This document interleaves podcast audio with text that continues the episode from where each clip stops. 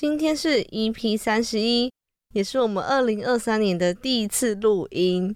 你有什么新的感受吗？我觉得这个年跨的有点不太真实，因为过得好快哦。我们这一次跨年总共待在一起三天。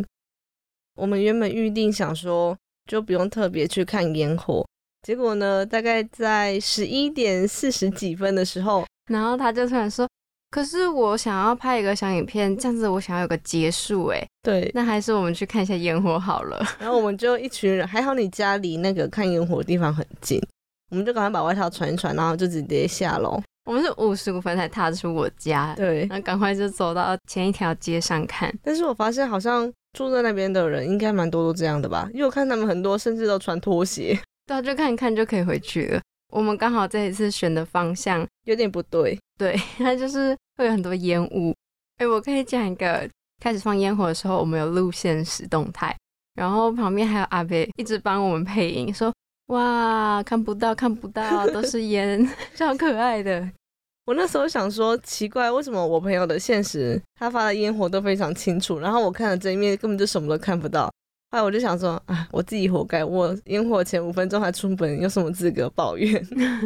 而且我还看到我前面的那个阿姨，因为觉得我们这一面太多烟了，所以她直接拿起手机看现场的直播，而且她还还在那边对比，你知道吗？她就看手机，因为我站在她正后面。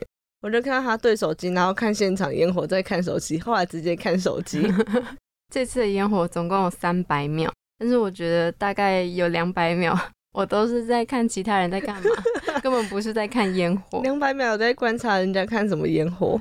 跨年当天行程其实非常的简单，就是大概五六点的时候到你家集合，然后我们就吃个饭，然后看个剧。但我们吃了一个我没有吃过的咸水鸡跟炸鸡。我们吃美墨炸鸡，还有临江街通化夜市里面的红花咸水鸡，很特别，因为它是下午大概四点开，你两点半就可以先上他们的 LINE 预定餐点，嗯嗯，然后四点再去拿，或者是看有没有办法到达外送的门槛再外送。那你讲一下那个你去买德政饮料的故事好了。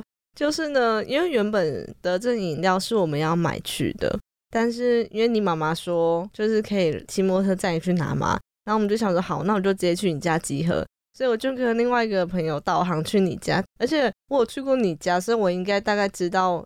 没想到呢，我怎么导航，你知道吗？我就打开 Google，我直接打德政饮料店。我一开始的时候还没有意识到我错了，我还说，对对，他家就在那个哪里哪里旁边而已。结果我朋友就说，这里到底哪里是？我整个恍然大悟，因为他们那时候我们约六点，他说。哎，怎么六点半了都没有人？我就想说，那我来问一下，我说你们找得到我家吗？没想到艾米真的不适合导航，我真的是一个粗包大王。那接着来快速跟大家分享一下，隔天一月一号跟一月二号我们去了哪里？我们第一站呢就到了北浦。那我觉得在北浦老街里面最推荐的是擂茶冰沙，我是为了擂茶冰沙去北浦老街的。我其实之前都没有喝过擂茶，我以为是像。我第一次吃面茶冰一样是一碗冰。那你觉得擂茶跟面茶你比较喜欢哪一个？我如果要选，会选擂茶。我也是。我们朋友还买了一盒的擂茶粉回家，他隔天就泡，就说：“哎，我跟你说，那个味道完全一模一样。”讲完最推荐的餐点，要来讲一下我们踩雷的东西。对，我们在一间好吃的杏鲍菇旁边呢，硬要买了一个山药饼来吃。好险我没有自己买一个，因为我后来我朋友分我吃一口，那个感觉怪怪的。我觉得有一点是它的油温太低了，所以就有那个含油，对，有油好味。然后里面的口感我觉得也不是我爱的，就我不知道我在吃什么东西，你知道吗？那我们去完北浦老街之后呢，就是去香山的赏蟹步道，但我觉得那个要有夕阳才去看比较漂亮。等到都停好车，上好厕所。一到那边发现啊，五点三十四分，因为我们一开始想说啊，怎么都没有人啦？大家刚刚不是很多人吗？原来我们到的时候，人家刚好刚关起来四分钟啦。我还跟你们说，哎，快点快点，现在那个步道都没有人，结果是根本就不能进去。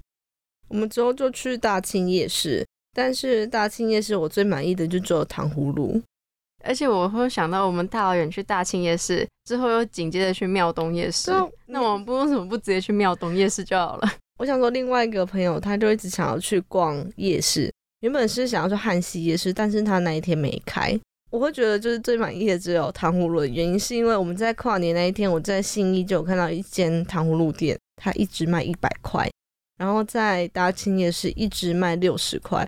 但我下次应该会直接就回我家附近那间庙东夜市，应该不会再去大庆夜市了。而且这次逛夜市，我还有发现一件事情，就是台北的夜市通常都是一条街这样子从头逛到尾，直直的。只不过像台中或是台南夜市。很多都是那种给你画一个区域，然后你像长方形或正方形这样子。我们这趟旅程的结尾呢，就以十七火锅去当做一个完美的 ending。而且我之前一直觉得台中最好吃的火锅就是清景泽。那你觉得十七比清景泽好吃的部分在哪里？我觉得十七的味道比较重一点点，所以如果平常吃比较清淡的人，可能会倾向吃清景泽。而且它附近还有很大间的 Uniqlo 跟 GU 可以让你逛。还有一个重点，我们吃了一百种味道，你说一下。其实我要去新竹之前，我最期待的就是一百种味道。我看去新竹读书的朋友，或者是大家只要去新竹玩，都会买一百种味道。我们那天去买的时候，真的是排了蛮多人的。一百种味道总共有两间分店，然后我们那时候好像就去了总店，那是有内用座位。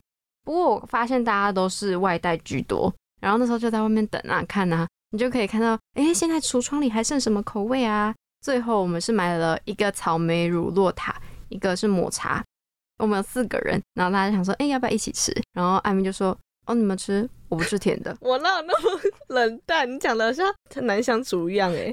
那草莓乳酪跟抹茶，你比较喜欢哪一个口味？我会喜欢抹茶哎，我本身就很喜欢吃抹茶。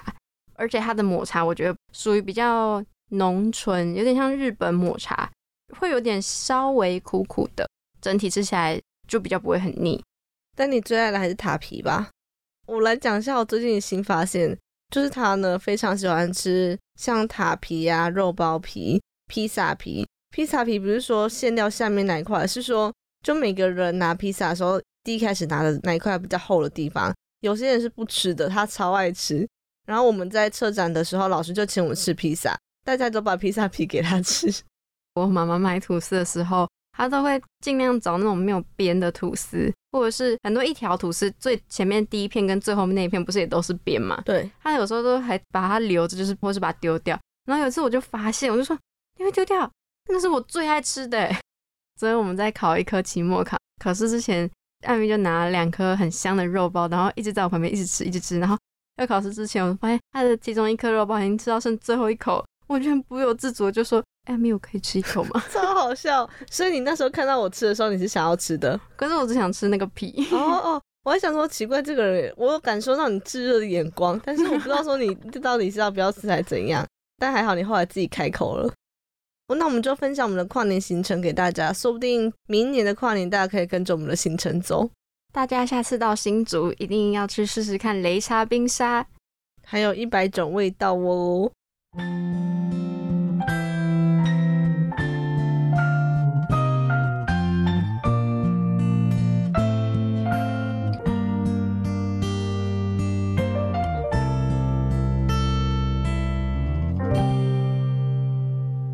我们今天要和大家分享的电影呢？就是那天跨年在我家，大家一起选的动画片。嗯，想说很久没有看了，我们挑了蛮久的，最后选择了《星之谷》。《星之谷》是在一九九五年的时候推出的，那是由吉普力工作室的近藤喜文执导。吉普力工作室有推出非常多的作品，例如说《神隐少女》啊，《魔法公主》、《猫的报恩》、《魔女宅急便》，还有《霍尔的移动城堡》，这些其实都有爱情的成分存在。而且你不觉得他们一开始的时候男女主角的关系都没有说非常好，所以到后面他们在一起的时候就觉得，哎，好像回过头来看他们都是一种命中注定的感觉。我觉得《星之谷》还有一个很特别的是，它是相较其他部动画作品来说比较贴近现实世界的作品，因为它里面有一些真实的场景出现，像是学校或是火车站。看完之后，我觉得我的择偶条件已经换成。田泽圣司就是里面的男主角。我原本一直觉得白龙是我的第一名，但是我觉得天泽圣司现在是 number one。为什么？他的条件真的很符合我的理想型。对对对对，我觉得是因为他是他有自己的才华，嗯然后他也有他自己想要做的事情而。且他真的有去实践。那我来讲一下他的大概内容是在讲什么。男主角呢就是天泽圣司，然后女主角叫做月岛文，他们两个都是国中生。天泽圣司呢就想要成为一个小提琴的工匠，月岛文是想要成为作家。因为月岛文的爸爸他在图书馆工作，所以月岛文也非常喜欢阅读。那有一次呢，他就从图书馆借的书籍，然后上面都会有那个借阅的卡嘛，发现说居然有一个人比他还要早借阅，然后名字就叫天泽圣司。那这就引起了月岛文的注意。他每次都去都借很多本，有一天呢，月岛文他就要搭电车去给在图书馆工作的爸爸送便当嘛，他就在路上遇到一只小猫咪，那只猫有点小胖，而且它的脸也好厌世。嗯，那这个猫咪呢就比他早一步下车，他就跟着猫咪一直走走走，来到了一个地球屋。那地球屋呢，它是一间礼品店，里面有非常多的工艺品，特别是桌子上的猫咪公爵，非常的吸引他。但是没有想到说，这间礼品店的店主呢，就是天泽圣司的爷爷。我觉得那一间店看起来很像是古董店，也很像是选品店。月岛文是什么时候才知道说，原来天泽圣司就在自己身边呢？是有一次他要再去地球屋里面逛一逛的时候，结果没有开，然后天泽圣司就带他去地球屋里面一个地下室，也就是他做琴的地方。然后他们两个就一个人拉着小提琴，一个人开始唱歌。这个时候呢，天泽圣司的爷爷跟他朋友就刚好回来，就被他们的歌声吸引了。然后他朋友就说：“哇，我不知道圣司有那么可爱的朋友诶。”这个时候月岛文才发现，原来在我旁边这个男生就是天泽圣司。那刚刚前面有讲到，天泽圣司他想要做一个小提琴的工匠，所以他就和爸妈讨论之后呢，就决定，嗯，自己要去意大利。那月岛文就觉得说，天泽圣司那么的努力朝自己的梦想前进，那他也要更进步才可以追上他。而且他那时候其实心里已经有一点点喜欢天泽圣司了。嗯，我觉得他一开始看到借阅卡上那个人，就觉得他有点仰慕他的感觉。那后来月岛文他就开始写了小说，这个小说内容呢，就是猫咪公爵的故事，也是天泽圣司的爷爷告诉他这个故事之后，他就加以撰写。在故事里面就可以看到天泽圣司后来就到意大利去实习嘛，然后月岛文写完之后就决定，因为他原本之前有一度怀疑说自己要不要继续考高中，不确定说他自己的未来想要的是什么。嗯，所以他完成小说之后呢，就决定自己要重启考生的生活。我们可以看到故事的结尾呢，就是月岛文他完成小说的那一天，就躺下去呼呼大睡之后，早上一起床就打开窗户，发现天泽圣司回来了，他就骑着脚踏车在他家门口等他，骑着脚踏车载着他去一个可以看日出的地方。但在这路途上呢，我觉得已经告诉观众非常多的事情了。什么就是事情？他们两个感情已经升温了。对，在路上的时候，天泽圣司就会把外套给他穿，哎呦因，为一般朋友应该不会这样吧。后来他们到一个小山坡的时候，就有点快就停下来骑对，有点快起不动。天泽圣司就说，我一定把你载上去的意思。然后月岛文就跳下来，他说了一句话，我不想成为你的负担。他们两个很会互相鼓励。我这个看完之后会让我想到说，我们会觉得爱会是一种力量，但是我觉得也会是一种祝福。就像我们可以看到说，月岛文虽然说他可能心里会有点不舍，说天泽圣司要到意大利那么远的地方，那他们可能很久没有见面，对，但他还是非常祝福说他可以在意大利找到一个属于他自己的路。我觉得《星之谷》把爱的定义好像又更扩张了一些，就不只是喜欢而已，它好像就有更多的含义。嗯，可以带给你力量，然后让你前进，甚至是祝福你。我在看的时候会想到《真爱绕圈圈》，就是它里面的女主角也是非常祝福男主角去继续完成他的学业。故事是女主角那时候其实肚子里面有小 baby 了，但不是那个男主角，他们两个是好朋友，哦是青梅竹马，对，但是就互相扶持一直长大到现在。啊，他们那时候互相扶持的时候，有彼此喜欢吗？还是没有？有是有的，因为你跟青梅竹马很好的朋友，你也不会说我喜欢你，因为你觉得怪怪的。对啊，如果你哪一天跟他告白，那他如果拒绝你，你们两个中是不是就有一点点别扭？哦，其实我也会在想说，万一你们真的在一起，然后不适合，然后分手，会不会本来明明可以当好朋友，后来就当不成？这方面呢，我是觉得不会。我自己来讲啦，因为我觉得如果你真的喜欢这个人，然后你跟他说之后他不喜欢你，就你们之间还是可以当好朋友的，但前提是他不会觉得奇怪。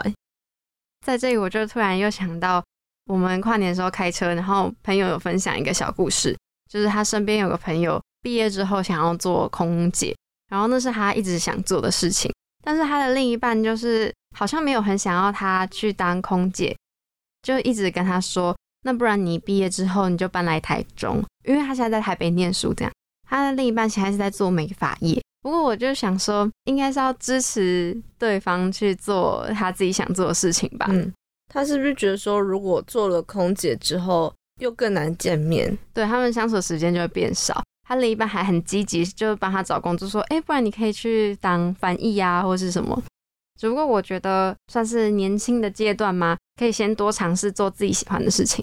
不知道听众朋友们遇到的状况是像我们的朋友这样子，还是说？跟《星之谷》里面的男女主角一样，可以互相扶持，一起鼓励成长。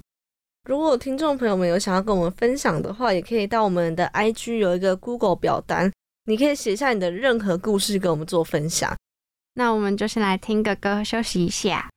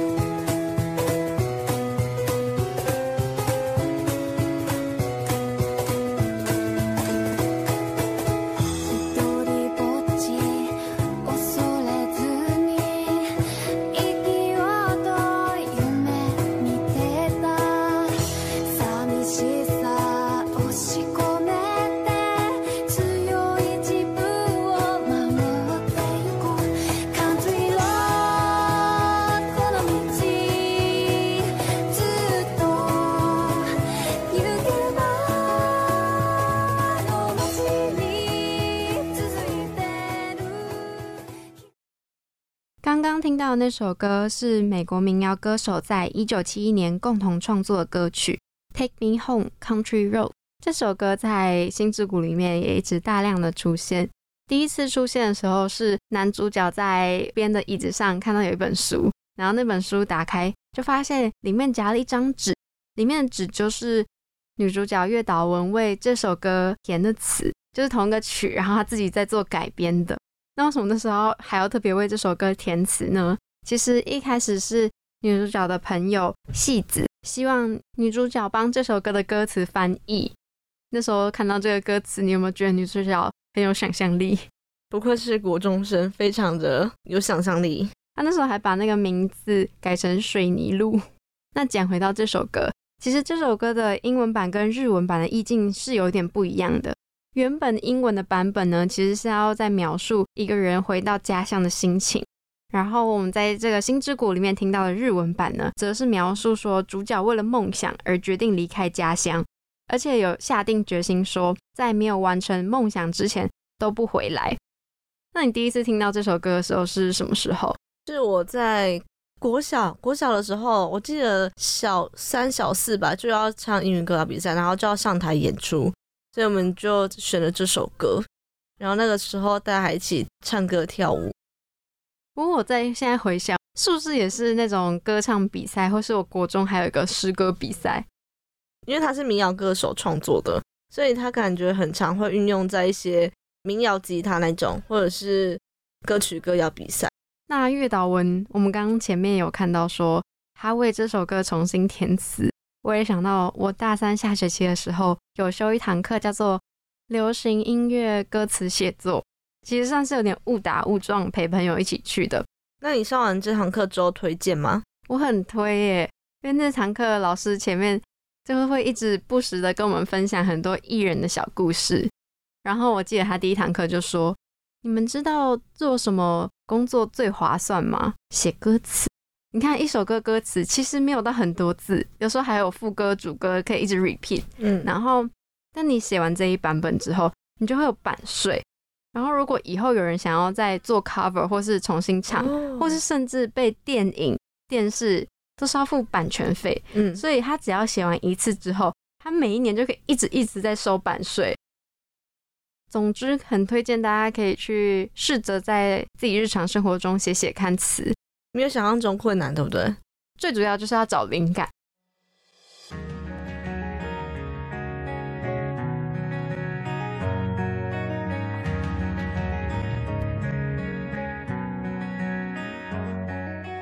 首先要来跟大家讲一下这部片的片名《星之谷》。你看完这部动画之后，你有觉得为什么它叫做《星之谷》吗？我还是不知道，但是我知道大陆他们的片名叫做《侧耳倾听》，我觉得比较让我能理解。侧耳倾听跟日文的翻译好像比较接近。我自己看到是澳门跟新加坡是有翻译叫做《梦幻街少女》。其实这个故事的主角还有背景设定相对单纯。星之谷的翻译，我在想，可能就有点像是我们每个人的心中其实都有一个山谷，总是会装着我们内心疑惑啊，或是我们的烦恼，甚至是我们对人的喜欢，对对对，或者我们忘记，有时候会忘记自己跟自己对话。月岛文跟圣司的故事其实是透过一张图书馆借阅卡的记录开始，我觉得很特别，因为我们在小时候借书的时候，前面也有一张借书卡，但是在我印象中，那时候已经是只需要盖说你什么时候要归还的印章而已。嗯我们也是。但我们到后面也知道说，天泽圣司他做这件事情是刻意为之的，因为他想要引起月岛文的注意，所以他才那么大量的阅读书籍，然后记录卡上面都会是他的名字。真想不到，原来是圣司比月岛文还要先注意到。前面你刚刚说到圣司是你的理想型，我觉得是因为他做他自己喜欢做的事情都非常的投入，不自觉的身上都会闪闪发亮。我觉得如果一个人有目标跟理想的话，就不管说他外表什么之类，他本身就会有一种气质，会让你觉得他是一个非常有未来的人。如果可以选朋友的话，我应该也会选择跟这种人当朋友，因为你自己在跟他相处的时候，你会觉得我应该跟他一样非常努力认真，然后完成自己的理想。就跟有些人可能会很正能量，跟有些人 常常比较低潮或者是抱怨，你会不自觉的比较想要往会带给你开心的那种。我觉得我在看到这边的时候，圣思真的是很不简单，因为他在国中的时候就很了解说自己喜欢的是什么。在这边我想到一个插曲，前面在描述这个故事的时候都只讲月岛文还有圣思，不过其实这故事里面还有其他分支的角色，像是月岛文的朋友戏子，或者是他们班上还有另外一个男同学。那个男同学喜欢月岛文，但是戏子喜欢那个男同学，但他们中间是也不是交错，对也交错。而且他们那个时候告白的方式也是用写书信的方式欸。但是像月岛文跟圣司之间，他们如果互相有喜欢的感情，他们都直接就对对方说。我印象很深刻是圣司有到月岛文的教室门口，然后去找他，就有事要跟他说。他那时候要去意大利嘛，班上同学就一直瞎起哄，在真的国高中那个时候，如果有别班的男生来找自己的话好，像真的会这样子，真的真的会。而且又是特别就是到门口，然后因为可能不认识他们班的其他同学，所以就会说，哎，你可以帮我找谁谁谁嘛，大家就会骚动这样。还有一点是天泽圣司，他本身就是一个就大家都知道的人，因为像他的朋友就有说，天泽圣司是一个虽然说看起来非常的不爱讲话，但他心里非常的善良，然后也是一个非常聪明的小孩。应该说，他对他有热情的人事物，才会显现出他想要关怀或者是进一步的心情。所以最后圣司就第一个跟他说，他决定他高中要去意大利学习了，就朝着他小提琴工匠的梦。那在月岛文身上呢，前面其实花了很多时间做描述。你记得他那时候第一次看到猫咪，然后就趟奇幻的旅程嘛？我们就好像跟着月岛文的视角去看他的世界。那时候我就觉得说，其实好像我们身边或是我们自己跟他有一点点像，在升学的时候，我们有时候也会觉得说啊，我们为什么每天就是要考试，或者是我们考了试之后，大学要干嘛，或者是高中要干嘛？因为没有什么明确的目标，所以做事情就会提不起劲。不过从他那一趟跟着那小胖喵的探索之旅之后，了解到那个前面我们讲到猫咪公爵的故事之后，他就决定。好，那我现在就是要开始写一本小说。也在他那本著作完成之后，更加确定说，决定还是要先把高中的学业完成。这样子，他做起事来应该就会比较有动力跟目标。如果我是他爸妈的话，我也会支持他说，他想要利用几个月的时间，然后考验自己是不是对写作有兴趣。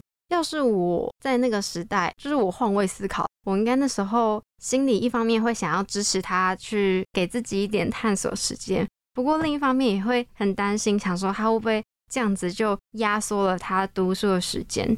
班上应该大多数的同学都是要升学，那他这样子还要就是花时间，然后会不会到头来又这样哦，就一场空，什么都没有。就到头来你最后才决定说好，那我要读书了，结果已经慢了一步。我觉得以我现在自己来讲话，以小孩的角度会觉得你就让我放手做自己，但是说不定哪天我当了人家妈妈之后，也会觉得啊，我小孩子这样子会不会跟不上人家？对啊，你就不要再东想西想了。那个你等你大学再自己摸索。那我还想讲一个，是在看这部电影的时候有一个新的小观察，就是我们前面有说到嘛，猫公爵跟猫的报恩里面的猫好像是同一只。后来查资料之后就发现。其实其他部动画片，像是《风之谷》里面出现的狐鼠，也有出现在《天空之城》里面。然后或者是在《龙猫》里面，不是会有那种小煤灰吗？嗯，那种一颗球，然后小煤炭。然后其实，在《摄影少女》里面有出现。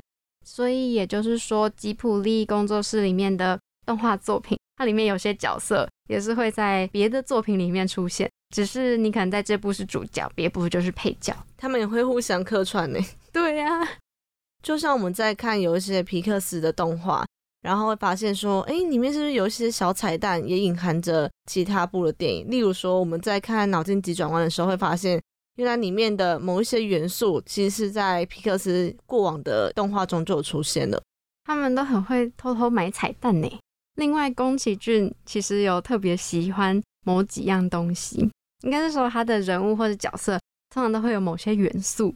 在他的角色人物里面，女生通常都是短头发，像《神隐少女》里面的千寻，还有这次《星之谷》的月岛文也都是短发。然后那个《魔法公主》里面，头发上有大蝴蝶结那个女生也都是短头发。然后她也很喜欢很大的建筑物，比如说《神隐少女》里面也会有很大的那个汤屋，比较少看到像我们这部《星之谷》里面，真的都是。以学校做写实背景，《星之谷》呢，其实要出真人版电影了。它是在日本的二零二二年下半年推出，但是台湾的片商我目前还没有看到预告片释出。这样，除了原版的动画故事之外呢，也会融入主角月岛文跟天泽圣司他在十年之后的现况，然后以这种交错手法去回顾说他们过往的青春时光。在这次的真人版预告片里面。可以发现，说大部分的设定跟服装啊，都已经还原了动画里面的味道，但还是可以发现一些有跟动的小细节。例如说，男主角天泽圣司，他原本是想要成为小提琴工匠，但是在电影里面呢，就变成是大提琴工匠。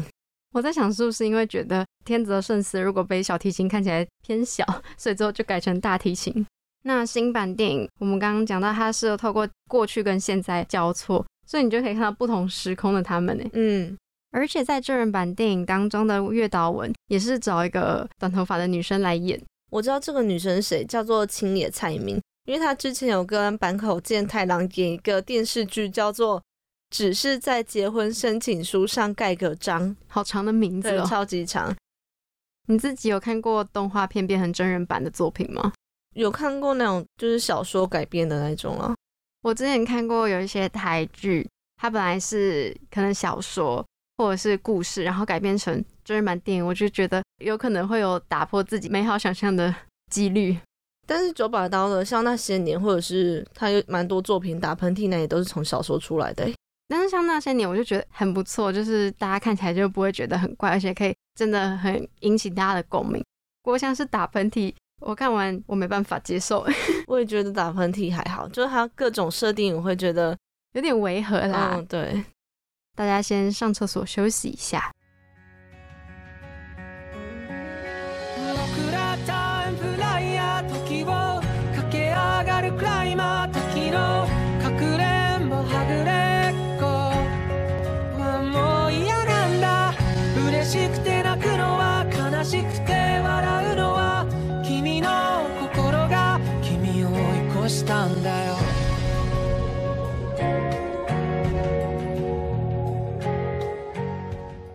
天的推荐餐点是咕噜咕噜咕噜咕噜，味增汤。为什么要介绍味增汤给大家呢？因为在《星之谷》里面很常出现的桥段是月岛文在他们家的餐桌上面聊天，或者是跟他爸妈讨论一些他未来要不要升学的事情。我就想到日本人的三餐是很常出现味增汤，我觉得蛮长的耶，或是我们很常去吃日本料理或者寿司店，他们配的汤都是都是味增嗯汤。像我们家就比较不会加鱼干，不过我们会另外加豆腐或者是杏鲍，哎、不是杏鲍菇，海带芽会吗？海带芽不会。那我来讲一下怎么制作味增汤，因为我之前有煮过。那你喜欢喝味增汤吗？我喜欢自己煮的，因为有一些像会加鲑鱼啊，或者是其他的鱼类对我就不喜欢。我自己是加鲷鱼片还行。那我来讲一下我怎么制作味增汤。欢我迎咪咪讲厨师。我的汤底呢，就是用昆布去熬，等到它水滚之后，就把海带捞出来，再加入柴鱼片，然后最后面再放入味增跟一些豆腐啊、蔬菜，或者是你想要加其他的料进去。